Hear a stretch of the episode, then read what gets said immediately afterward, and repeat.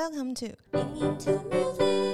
欢迎来到英英有代志，为你带来音乐大小事。我是嘉编，我是 S 编。今天我们请到了重量级来宾，没错，就是我梦寐以求吗？没错，梦寐以求，真的是梦寐以求。我们今天邀请到我们浪浪别哭的板娘。耶！嗨，大家好，大家好。这次是因为有一个非常非常特别的企划，我们请嘉宾来跟大家讲讲，为什么我们今天会哎邀请到这么厉害的来宾。因为这个礼拜六是国际流浪动物保护日，对。然后呢，那时候就看我们在做企划的时候，我看到这个这个日子，我就觉得一定要找就是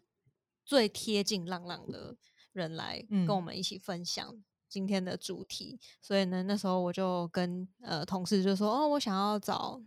就是浪浪别哭，因为我自己有去过，然后也是常常在脸书上啊什么都是很每一篇都暗赞的那一种人，爆买周边的那种忠实粉丝。对，所以就觉得要是有这个机会可以一起来聊聊跟浪浪有关的主题的话，就会觉得很特别开心。对啊，然后浪浪别哭其实有自己的 podcast，对不对？对。嗯，板娘可以跟大家讲一下，就是哎，这个 podcast 的话，主要是在做什么吗？这个 podcast 我们当初呃，就是设立来说，哎，觉得可以来深度的去追踪一下我们送养出去的孩子，他们后来领养以后的故事，有发生什么状况？因为其实不是送养完以后就是一个据点了，送养完以后，其实还有很多故事啊，还有很多跟领养人之间、跟家人之间的磨合。会发生，那所以，但是，呃，我们可能也比较不用在拍影片的方式，用说的方式，用聊天的方式会更轻松，而且可以谈得更深入，让大家有更深入的了解我们在送养之后发生的事。因为像我自我就是我自己原本没有听这个 podcast 之前，我就本来就会觉得说，哎，可能到了就是。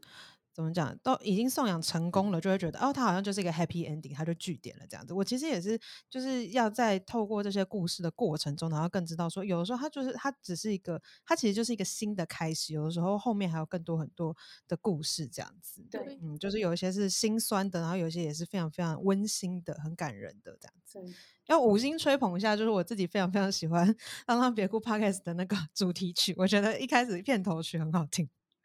那是陈林九做的，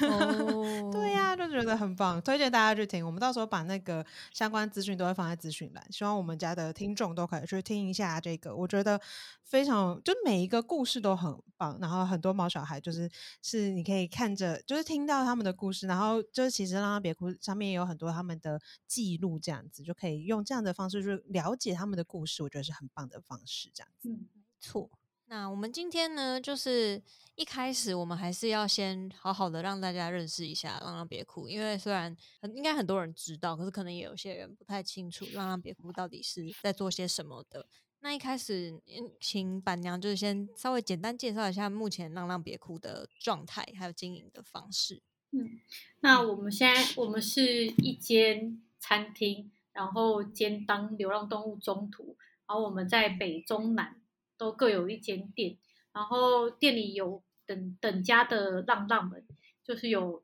同时间我们会中途四只狗跟十只猫，然后送出去一只，我们就会再带回来一只，用这样的方式去保持他们在店里等家的品质，然后也让我们都能好好的照顾他们，因为如果超量的话，就没有办法提供他们太好的生活品质。那我们大概就是以这样子的方式在运作。今年是浪浪别哭经营的第六年。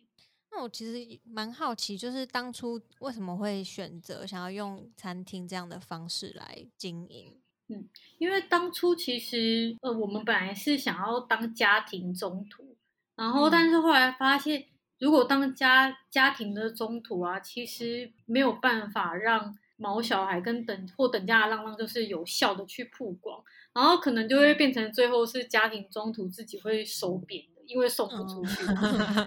对，然后后来我们就想说，当时就是大概在六年前的时候，其实各种小主题式的咖啡厅是很很热门的。那我们就在想说，哎，那如果我们用一个这样的方式，就是相信大家都有去过咖啡厅，但是去过那个收容所或者是去过狗园的人确实很少的。那我们就想说，我们如果在城市里面开一间小小的咖啡厅，然后有一个这样的空间，里面是中途流浪动物，然后我们可以用贩卖餐点的方式，让我们自己有自己有收入，然后又可以帮助这个在这边等家的动物做送养。觉得如果结合两个的话，应该是会很不错。所以我们就租到了在华阴街租了一个两层楼的老屋。那时候两层楼加起来也才二十几平而已，其实很小很小。我们就从这样小小的店开始做这件事情，然后后来隔每隔两年，我们就在其他的城市开一间一样的店。那我们为什么没有在台北再复制一样的？没有因为在台北诶还受到蛮多人支持，我们就在台北的别的地方开分店，而是。在台中跟在台南开分店，因为我们觉得领养这件事呢是需要全台湾的人一起做起来的，嗯，所以我们才会选择在外县市来开店。嗯哦，因为我之前就是身为粉丝，就是有的时候可能就是就是没有办法去餐厅的时候，有时候预约满啦等等之类，就想说为什么为什么台北没有第二家？原来是因为这个原因。对，我觉得这真的嗯是一个很贴心的想法，确实就是也不是只有北部有浪浪，到全台湾各处都有浪浪，都很需要大家的关注。对，但就蛮好奇的，因为就是这样子的概念其实蛮创新的，就是。像对我来讲，我之前就从来没有看过这样的形式，那感觉好像会遇到很多 A 新的挑战啊，等等之类的。板娘那时候有遇到什么就是意想不到的挑战吗？确实会有很多问题，因为其实我们算是用一个商业的模式来解决一个社会的问题，这样子。但是会有很多人觉得我们是在做公益的事情。嗯嗯哼，其实在这个之间就会有点模糊。呃，他们可能会觉得说。哎，你们在做好心的事情，然后大家是因为你们的爱心，然后来支持你们，或者是呃来消费等等的。我们怎么可以利用别人的爱心去赚钱？嗯哼，等等的这样的事情。但是，或者或者是像我们除了开店以外，我们这几年就会有做，因为我们有自己的社群嘛，然后我们有遇到很多在中途的这个过程中，有遇到很多需要帮助的爱妈。那爱妈就是帮助流浪动物的这些人，因为这些动物不是我们自己去路上救的，我们是帮助一些爱妈来做送养，嗯，让他们把手上的动物送出去以后，他们可以在有新的位置跟能力去帮助下一只流浪动物。所以其实我们比较像是一个媒合领养人跟救援者之间的一个平台，嗯，我们帮助流浪动物在我们店里安置、照顾，然后帮他们找到家，对。就是帮助爱妈有一个曝光的平台，但是就很多人会觉得，哎，我们怎么可以就是觉得我们吃占爱妈便宜，然后吃爱妈豆腐，然后让我们自己来就是有名声跟赚钱，但是其实根本不是我们在对流浪动物做最直接的付出。就会一直有，有时候就会有这样的声音，这样子。那我觉得是很多人还是搞不清楚，我们本来就是一个商业的团体，然后觉得像用创造这样子的模式，想要去边做好事来边赚钱这样子。嗯，对啊，他但他们会觉得，哎，你们就是一个公益团体啊，怎么可以就是这样子占爱妈便宜什么的？就会有一些这种声音呐，然后很模糊不清，可能就是我觉得自己想起来，应该就是因为比较创新，嗯，比较新的想法，所以会有这些。声音去做，我觉得这个叫做爱心绑架你，对，对，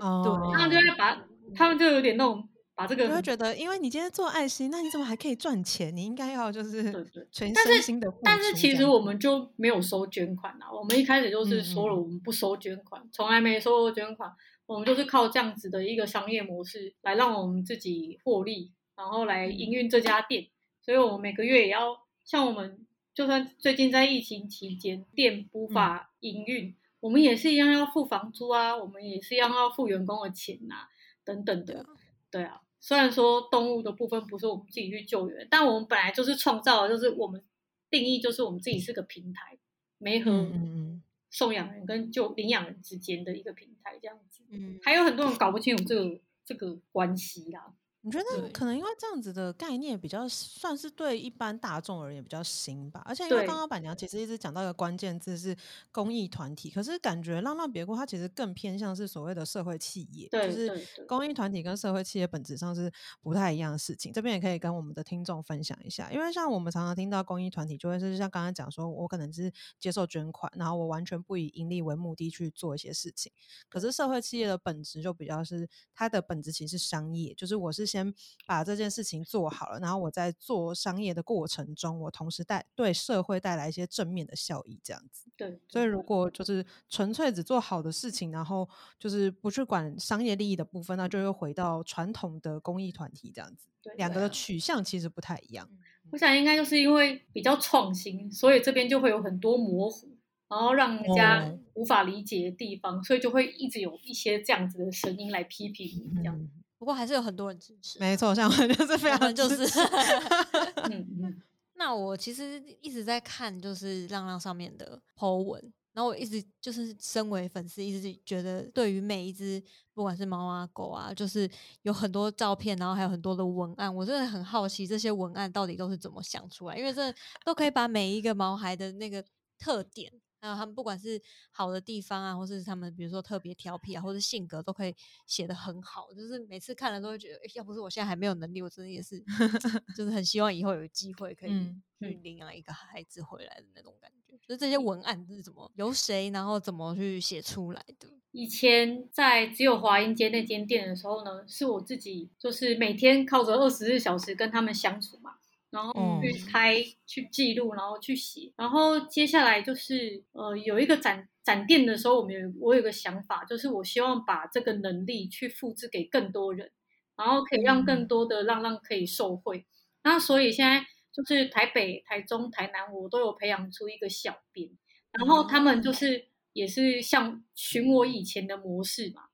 我会教给他们说，哎，我是怎么去观察动物的，然后我也有整理一些嗯类型文文章的类型给他们，让他们比较有系统的可以去学习说要怎么用，可以用这些角度去观察。例如一只浪浪，我们可能一定会一开始第一篇是等家的故事，然后取名字，然后再来我们可能就会观察到它特殊的个性，这个又可以写一篇，然后再来可能就可以写它之所以送不出去最大的缺点，缺点又可以来写一篇，然后就是等等会有一些这种固定的套路，他们可以去套用，然后最后他们拍照写初稿给我，会再由我这边来做最后的整理，然后聚焦、去无存精等等的，然后再把它 PO 上去，这样子。哦，所以是有板娘教战守则的感觉，这样子让大家都可以学会这个很重要的事情，这样子。没有，因为最后最后我还是他们要做，小编要做好的事情就是把照片拍好，因为那个是我没有办法实地在那边做到的事情。嗯嗯，但是文案，他们如果大概抓到一个重点，文案我都可以最后再再由我这边来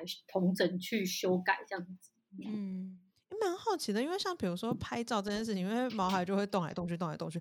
就是要捕捉他们的神情。因为我就是常常，比如说有的时候，之前去浪别哭也是，然后有的时候碰就是路上碰到狗狗也是，都会觉得我 always 拍出来都是非常模糊的照 片。嗯 这上面有什么小诀窍吗？就是拍很多啊，一直拍一直拍啊，连按。哦，拍对啊好拍满。然后像我们的小编一定，我们在选择小编的时候，他本来对拍照就有一定的敏锐度跟美感，嗯那这样他才会入选嘛。然后再接下来就是他常常拍，常常拍，会越来越知道说，哎，动物怎么样拍是可以很快速的把它拍好，然后又可以比较吸睛的。对，这也是需要时间去累积起来的。所以真的都是要花很多的时间跟力气，才有办法准备出这些在社群上面大家看到很漂亮很有趣、很吸引嗯人的内容。那像最近，因为刚好是疫情期间的话，就是会受到很多影响。其实疫情我们在营收的方面受到很大的影响，但是其实在送养方面是比平常更好的。哦，哦因为这个也不只是我们这边，在各大的收容所够用，或者是在国外的收容所，案例听起来，疫情反而加速了领养的速度跟数字，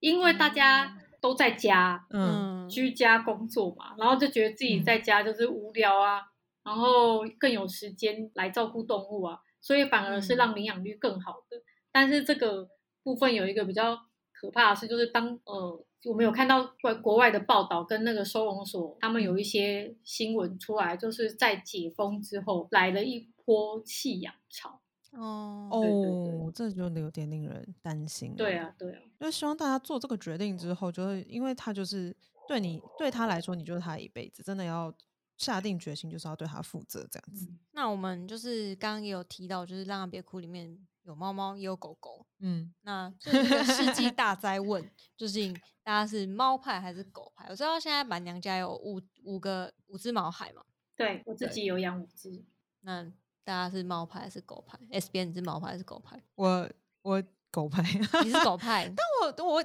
我一直我一直蛮尝试，就是我从小从小都比较是偏狗派，但我哦。后来发现，我觉得我之所以一开始就是没那么猫的原因，只是因为我不够理解它们。嗯。对，因为就是猫是那种，因为一开始就会很多猫是它们又比较敏感之类的，然后嗯。所以你就会觉得它是不是不喜欢我？但后来发现那嗯。只是它跟你相处的方式而已。所以慢嗯慢了解之后，我觉得好像是久而久之就没有那么明显。那你呢？我选不出来，哦，我算是五十五十，因为就是小时候比较常接触狗，所以会就觉得狗比较就比较喜欢狗。可是后来慢慢长大之后，发现自己全部都很喜欢，哦，对，就是觉得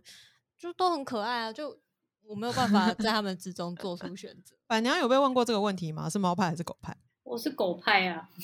哦，原来。嗯。我也喜欢猫啦，但是刚好我我们两只猫都很像狗，哦，我懂哦，我觉得我最爱的，好吧，说我最爱是像狗的猫，因因为一来它又非常非常的就是干净，它会打理好自己，然后但它嗯。又很黏你，我觉得这简直是天天使般的存在。嗯，原来。对，然后蛮好奇，因为就是这一集，毕竟我们是音乐有代之，然后所以一定要来聊一聊跟音乐相关的东西。所以讲到就是不管是猫派的狗派，如果说到就是猫猫狗狗的话，板娘会想到什么样的音乐吗？其实像我们会都，我们常常会放音乐给动物听，因为哦音乐也有稳定他们情绪的功能。所以其实嗯像在我们店里放的音乐，就是除了我们自己的那个主题曲以外啊，我们常常嗯都会放一些稳定狗狗跟猫咪身心的音乐给他们听。例如，他们蛮哦适合听一些古典乐、交响乐。哦，哇，嗯完全这个果然是这个 Q 很棒，对，果然是非常适合我们的正中节目，没错。对，因为就是就是说到猫狗啊，有些人可能就会想说，哈，他们真的听得懂吗？嗯就是你播那些给他听，真的有用吗？但是其实就是国外其实是有研究说，其实猫猫狗就是播一些像刚板娘有提到古典音乐，就是大嗯家普遍最认知就是对稳定毛孩的情绪是非常有帮助的。嗯那我之前就是在查一些资料的时候，也有看到，就是说，其实，在苏格兰呢、他们有一个动物福利机构，然后他们跟一间叫格拉斯哥的大学，他们就一起研究，发现说，其实轻摇滚跟雷鬼对，也是是对，也是很稳定动物情绪的。对，我觉得这个就还蛮，这个就还蛮出乎意料，因为就是通常大家会想到的就会是诶古典乐等等之类的。我觉得这样好分析，因为看到板娘就是对面有可爱的狗狗，它跑冲出来了。哎，好了，可爱。太开心了，对啊，因为像比如说我们之前会想到就诶古典乐很舒缓，那就如果是摇滚之类的，好好像就不会想到说对他们讲来是来讲也是放松的这样子。不可能还是因为他有写是轻摇滚啦，就是如果你放什么重金属摇滚给猫猫狗狗听，他们可能会有点焦虑，压力太大的感觉。对，那就是就是刚好提到，就是一些适合猫狗的音乐啊。然后其实我们也知道很多流行音乐，就是一些歌手他们都会为他们的毛孩写一些歌。对，然后之前就有看到 KKBOX 有整整整理了一个 歌单。反正有特别有听过什么流行歌是跟猫狗有关，让你觉得比较喜欢的吗？有一首那个应该是八三幺乐团的吧，有一个熊妈吉那首歌，我觉得蛮可爱的。哦，蛮 Q 的。对他也是在写写给动物的嘛，然后我就觉得嗯那首歌听起来很贴切狗狗跟人的感觉，就是熊妈吉这样子。嗯，我觉得上次看到就是那个之前是听到那个维利安那个猫咪共和国，嗯，我觉得那个也超级可爱，而且因为他为了要让那个就是他们的声音可以去，就是猫猫的声音可以搭配歌曲的桥段，然后他还要就是就是花很多心力把它融进去，这样子，我觉得嗯。很 Q。那我这次在看的时候，我发现有一个系列的，它其实也不算，它不是本身不是系列，嗯，但是都是相关的歌，我觉得太好笑了，就是很想说说，跟板娘跟大家一起分享。就嗯。是 Leo 王这个歌手，他曾经有养一只猫咪，他叫 Morrison，嗯，然后他跑走了，他逃家，然后就好像就没有找到他。哦，然后他因为这件事情，他好像其实蛮难过，所以他用三个，就是包括他自己 solo，还有跟不同的人组团，都写了关于这只猫咪的歌。嗯它，分别出了叫做《Hey Morrison》，然后还有这是脏话也可以 应该可以吧？就是靠腰毛毛里森，嗯然后还有一只叫猫跑了。就是他这三首歌其实都是在讲他的这只猫咪跑走了，他感觉他对这件事情非常耿耿于怀。然后我就想到，我之前也有去过一间，它是猫咪咖啡厅，然后里面有很多只猫，然后那时候就有一只猫咪一直在拨那个门把，因为那嗯间咖啡厅也是那种老屋，然后就是门是比较传，就是老房子的那一种，然后它就在那边一直拨，那我就很怕它跑出去，嗯，就果不其然有一个客人从外面开门，他不知道那只猫立刻冲出去、欸哦，我真的是当场吓死，我想说 怎么办？然后那个店员好像已经见怪不怪，所以他就手刀冲出去把它抓回来。哦，我想到之前去去之前去浪漫别哭，就是吃饭的时候，就是那边就有特别写提醒，就有些有些地方，就你比如说，它那个地方有个，像我是去台北那家店，然后后面的话就是有个小空间，然后那个地方就你进去的时候，你都一定要记得要关门啊，等等之嗯类的。然后蛮好奇，因为刚刚说板娘说，就是可能在店里面也会放一些古典乐啊等等之类的。那会有那种就是比如说他们听到音乐的时候有什么特别的反应，或者是他们特别喜欢什么样的音乐，不喜欢什么样的音乐吗？其实我觉得他们好像没什么反应诶、蛮合理的哦。但是至少代表他们不讨厌了，不然没有，因为店里店里太太多声音太多，对不对？对，太多哦事情了，所以他们可能没有没有办法静下心来做个好好的音乐欣赏吧。嗯嗯。他们有太多其他事情要忙。对对因为像，之前也有看到一些研究说，像比如说像，因为刚刚说的是狗狗嘛，然后嗯。就有说，其实对猫猫来讲的话，就是之前也有一些研究发现说，他们好像其实基本上大部分的音乐他们也没有特别喜欢，然后它比较是就是你的音乐是你的你的那个你在播的声音，跟我没有嗯。什么特别关系，这样子。其实那个给他们一个声音，应该就是一种陪伴感，因为动物嗯。还蛮需要，尤其是狗啊，它们就是蛮需要人的陪伴的，所以我觉得有时候开一个音乐或者是一个声音，是给他们一个陪伴感这样子。其实现在很多那种 Spotify 啊，然后其实也有一些唱片公司，嗯都有在做相关的，就是宠物歌单这样子。有的时候就嗯是可能，呃，就是我们不在他们身边啊，就是不是说就是一直在陪他们玩的这个状态下的时候，就是可能有这个声声音这样子陪着他们，也是蛮好的一件事情。嗯，对，可以让他们陪他们一起度过这时光。对啊，毕竟有时候你可能要上班，就没有办法在家里对呀、就是陪他们嗯。那你知道刚刚有提到古典音乐就是适合猫嗯猫狗狗听吗？那 S 边来考 S 边，跟、嗯或是板娘也可以一起来猜猜看，嗯就是在古典音乐的音乐家里面，谁是最受狗狗欢迎的？哦，这个好难哦。就是说最能安抚它的情绪你的想象里面。板男板男觉得是谁？是不是莫扎特啊？我刚刚也是想说盲猜莫扎特，是莫扎特吗？又不是，是一个哦是荀白克，超现代的人，他音乐是不一定人类都会喜欢的，但是他竟然最能安抚狗狗。我那时候看到的时候想说，啊，是真的还假的？我觉得我们这边可能要帮大家科普一下荀白克是哪位这样子。荀白克大家去 Google，他是他是什么时候的音乐家？他是二十世纪初了吧？哦，那为什么刚刚说就是可能人类也不一定会喜欢？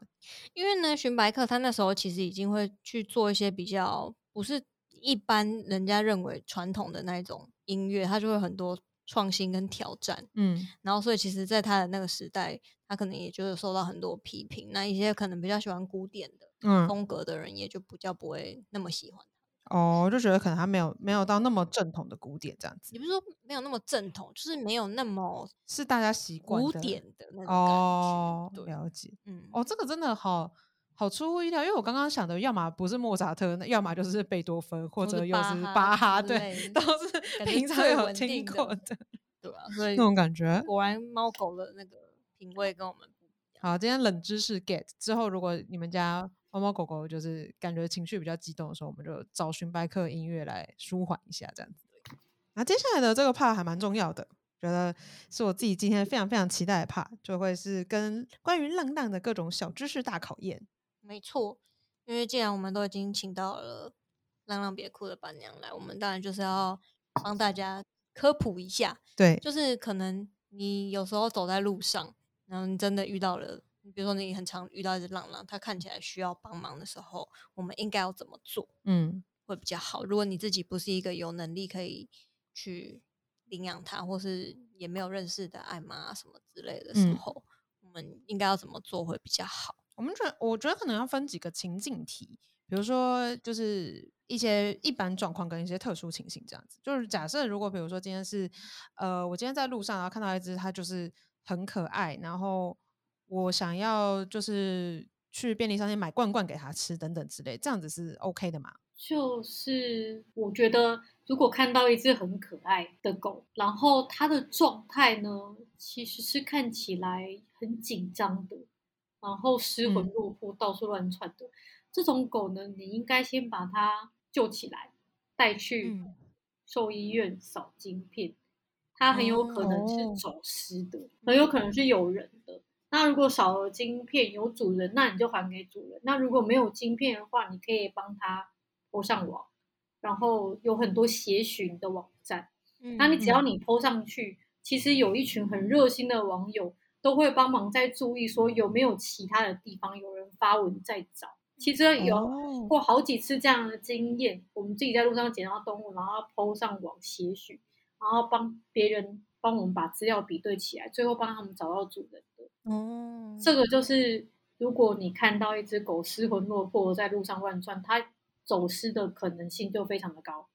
嗯，那如果有一个哦有一种狗看起来干干净净的，但是在路上闲晃，很悠哉的那种，那就有可能是附近的人放养的。哦对，对对它只是在那边，那那就是它的日常，它并没有在流浪这样。对，所以你可以其实可以从它的状态去判定，它可能是走丢的还是放养的。嗯嗯嗯所以第一个步骤其实还是要哼，先判断状嗯态。不是喂不是它，就是应该是嗯带它去扫晶片。嗯哦，这个很重要哎，因为大家就会，我觉得有很多就是不知道的人，就会可能想说，哦，好怕它饿，好怕它冷，然后就先给它嗯喂食物。但扫晶片才是第一个要做的事情。也许他根本就在找他的主人。哦，对。那如果是比如说，呃，我们这我之前就有遇过，有一次是就是在公司附近，然后有看到一只猫，然后它受伤了。然后可是，比如说像受伤的当下，我们好像因为它就会比较警戒这样子。然后它虽然平常很亲人，可是因为那个时候受伤，然后所以就是好像也不能对它做什么事情的时候，就是会想要带它去医院。可是它当下好像又不太愿意，比如说被抓。对对对，像是比如说遇到这样的状况的时候要怎么办？像这样子的状况，我会建议说，一样帮他拍照，然后放上一些，例如说有一些社团，就是专门在帮助流浪动物的，我要帮助，我要当流浪动物义工，或者是其实去脸书的社团里面搜寻一下嗯。关键字会找到你，然后呢，你就把猫咪的状况、地点跟资料，然后就是投在网络上，看看有没有人附近有有没有爱妈可以拿诱捕笼过来帮忙抓。但是我觉得也不要说只愿意发一个文帮他求救，而是你可能因为求救援动物不困难，困难的是后续一大堆医疗费啊、送养问题等等的。嗯那我觉得光就是想要帮助流浪动物人，也不要说看到只是想通报跟发文就想把这个球踢踢给人家，这样子其实很难找到资源帮忙。那我觉得应该是说，如果是你发现的，你需要人家帮忙来抓的话，那你可以把说，呃、我我这边是需要人家帮忙拿诱捕笼来帮我一起抓，那后续的医疗费我可以自己来负责。那我觉得这样子会比较容易找到资源来帮忙。那关于医疗费的部分，有时候可能动物的医疗费很庞大哦，我会建议你说，就是如果你想要帮助这只流浪动物，因为一个人一个平常人可能一年了不起就救个一两只了不起了，自己碰到了，那其实可以在自己的亲友间做一个小额的募款。嗯，然后最后哦出示，就是最后把那个单据啊什么的都弄得清楚，其实不不会很困难。总一定比你丢给一个爱妈或者是一个一直在帮助流浪动物的一个协会来的顺利。哦，因为一个人每个人如果都愿意出手帮助自己遇到的那一只的话，我觉得事情会变得简单很多，而且动物受到的照顾一定会是比较好的，因为数量的关系嘛。对，嗯一一对一跟一对对多还是对对啊，而且他们要负担的也很大。对对，因为如果都是直接给爱妈的话，那对于爱妈他们来讲的话，或者是就是各式各样的协会，就其实就会很辛苦。对啊，对啊，对啊，这是很多人想不到的点，就是觉得我碰到了就找别的有能力的人来帮忙，就给他了。对，但是其实嗯这样是不这样是不行的，对啊。嗯，对，有的时候可能是因为大家不知道，我觉得这样子讲了之后，哦，就有这个意识，有的时候我们就可以在后续 follow 一下他接下来的事情，这样子。嗯嗯，培养大家的这个一系列的观念，没错，不要只知道开头，就有点可 惜了。没错就可惜大部分的人是 无知啦，是不知道后面其实还有很多事情，对啊，不是故意的。对，所以我觉得让大家知道这个观念也蛮好的。嗯对，那第二个就是我们如果不是在路上，我已经准备好，就是我就是真的想要带一只毛孩回家，然后或是我到今天我在浪浪别哭的社群上，或是我实际到店里跟某一个猫孩相处之后，我真的很喜欢它，那我想要把它带回家，我应该要做些什么准备？假如是要来我们这里领养的话，我们的流程是你一定要满二十五岁，因为我们觉得二十五岁我二，十五岁这个坎比较高哎。其实我还觉得应该要更高一点。哦，怎么说？因为可是二十五岁可以了啊，勉勉强可以。了，就是 他就是、呃，例如说你读完书嘛，然后生活形态开始比较稳定了，然后比较有经济能力去负担自己跟嗯。动物的生活起居的费用等等的。那我觉得二十五岁比较刚好，像如果像学生，其实我们很不支持他们领养，就是因为他自己生活形态还太多改变了，可能还要去哪里念书啊，然后可能还要去哪里租房子啊，租房子要找到动物可以住的地方，其实非常困难的。有很多人心智不够坚强的，可能会嫌麻烦就不想养了。嗯，像每哦每一年只要是毕业季，就会有一波弃养潮。天哪因为他们可能要嗯搬回家了，因为他们可能要就是搬离现在的住处了，然后他们在下一个地方不能养动物，就嗯会放弃他的动物。很多人都是这样子的，所以就是。学生族群，我们是觉得不要现不要急于现在领养，还有一定要嗯。自己有经济能力的时候再去领养，因为你自己还过得不是很好跟很稳定的时候，你何必去拖一只动物来陪你一起受苦，对不对？真的是这样，我觉得，嗯。先把自己照顾好，然后嗯。再去做这样的选择，这样。嗯所以第一个最近最重要可能就是哎年龄，然后年龄其实是跟你经济能力，然后跟你本身自主能力息息相关的这样子。嗯好，那如果我达到这些条件了呢？如果你年纪满的话呢，其实呃经济也稳定的话呢，我们会就是你可以自己到店里来跟动物做互动，然后如果跟它互动过后呢，觉得还就是 OK 的话，你就会填，我们就会让人家填申请书。然后申请书上面会有许多问题，去帮助想要领养的人去想象一下，就是往后的十几二十年遇到动物可能发生的各种问题，然后你你会怎么样去解决，去嗯帮大家做这个引导。然后，如果申请书填完了以后，我们会先做书面的审核，先来个电访，然后确定这些观念都还 OK 的话，我们就会约家访。那家访呢是会需要全家人都在，那主要是我们需要确认全家人对于养动物的意愿都是赞成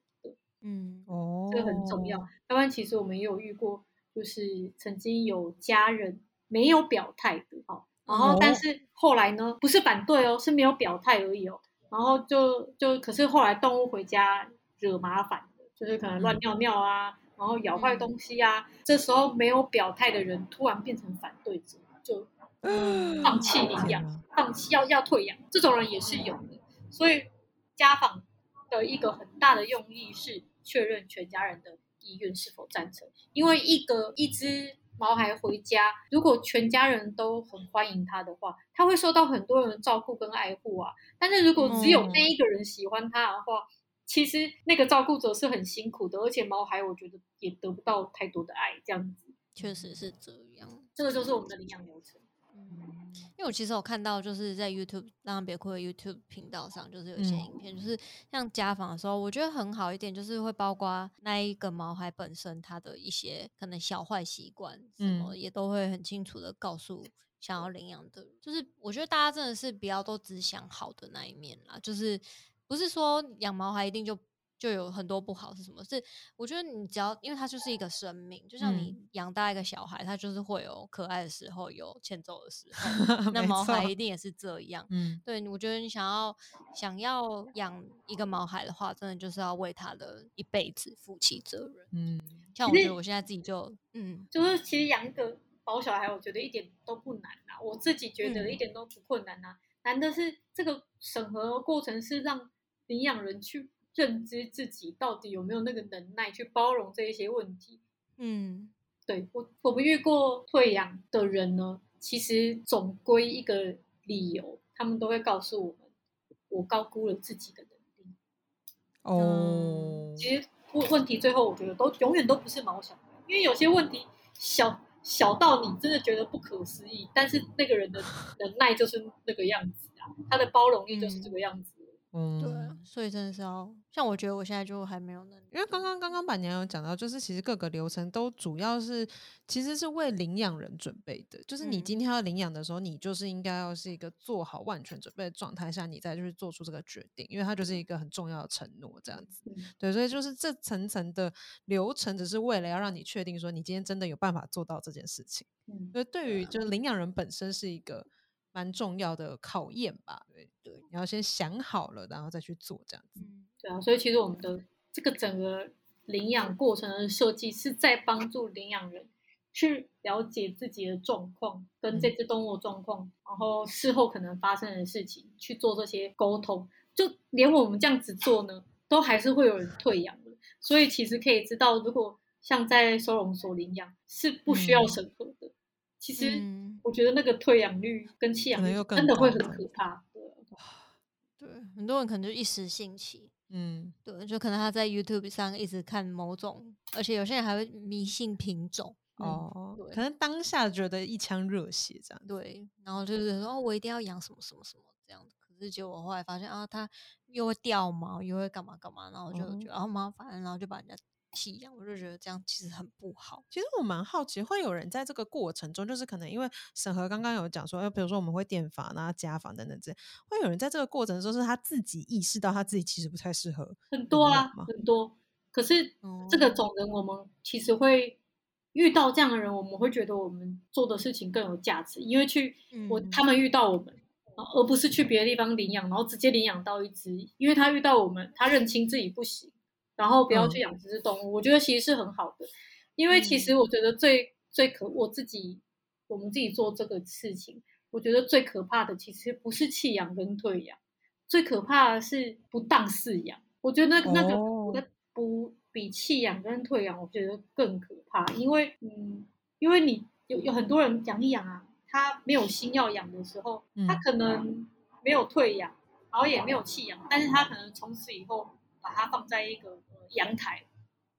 风吹雨淋日晒的环境，然后一直练着它。我相信大家在台湾很多各个角落都看到，然后就关在一个脏脏的笼子里面，然后一直曝晒它们，然后拿个铁链绑住它们，然后喝的是都是充满青苔的水，吃的是熟食的。我觉得那个那样子的生活更更生不如死。嗯，对，所以其实我觉得我们在算养的过程，我倒是不怕他们退养跟弃养。我比较担心的是，我们没有发现他过得不好。嗯哦，真的是很重要哎，就是有点像是那种，就是你今天你要知道是真的适合，然后你去做这件事情。如果万一就是都已经，哎，这真的是有点难呐。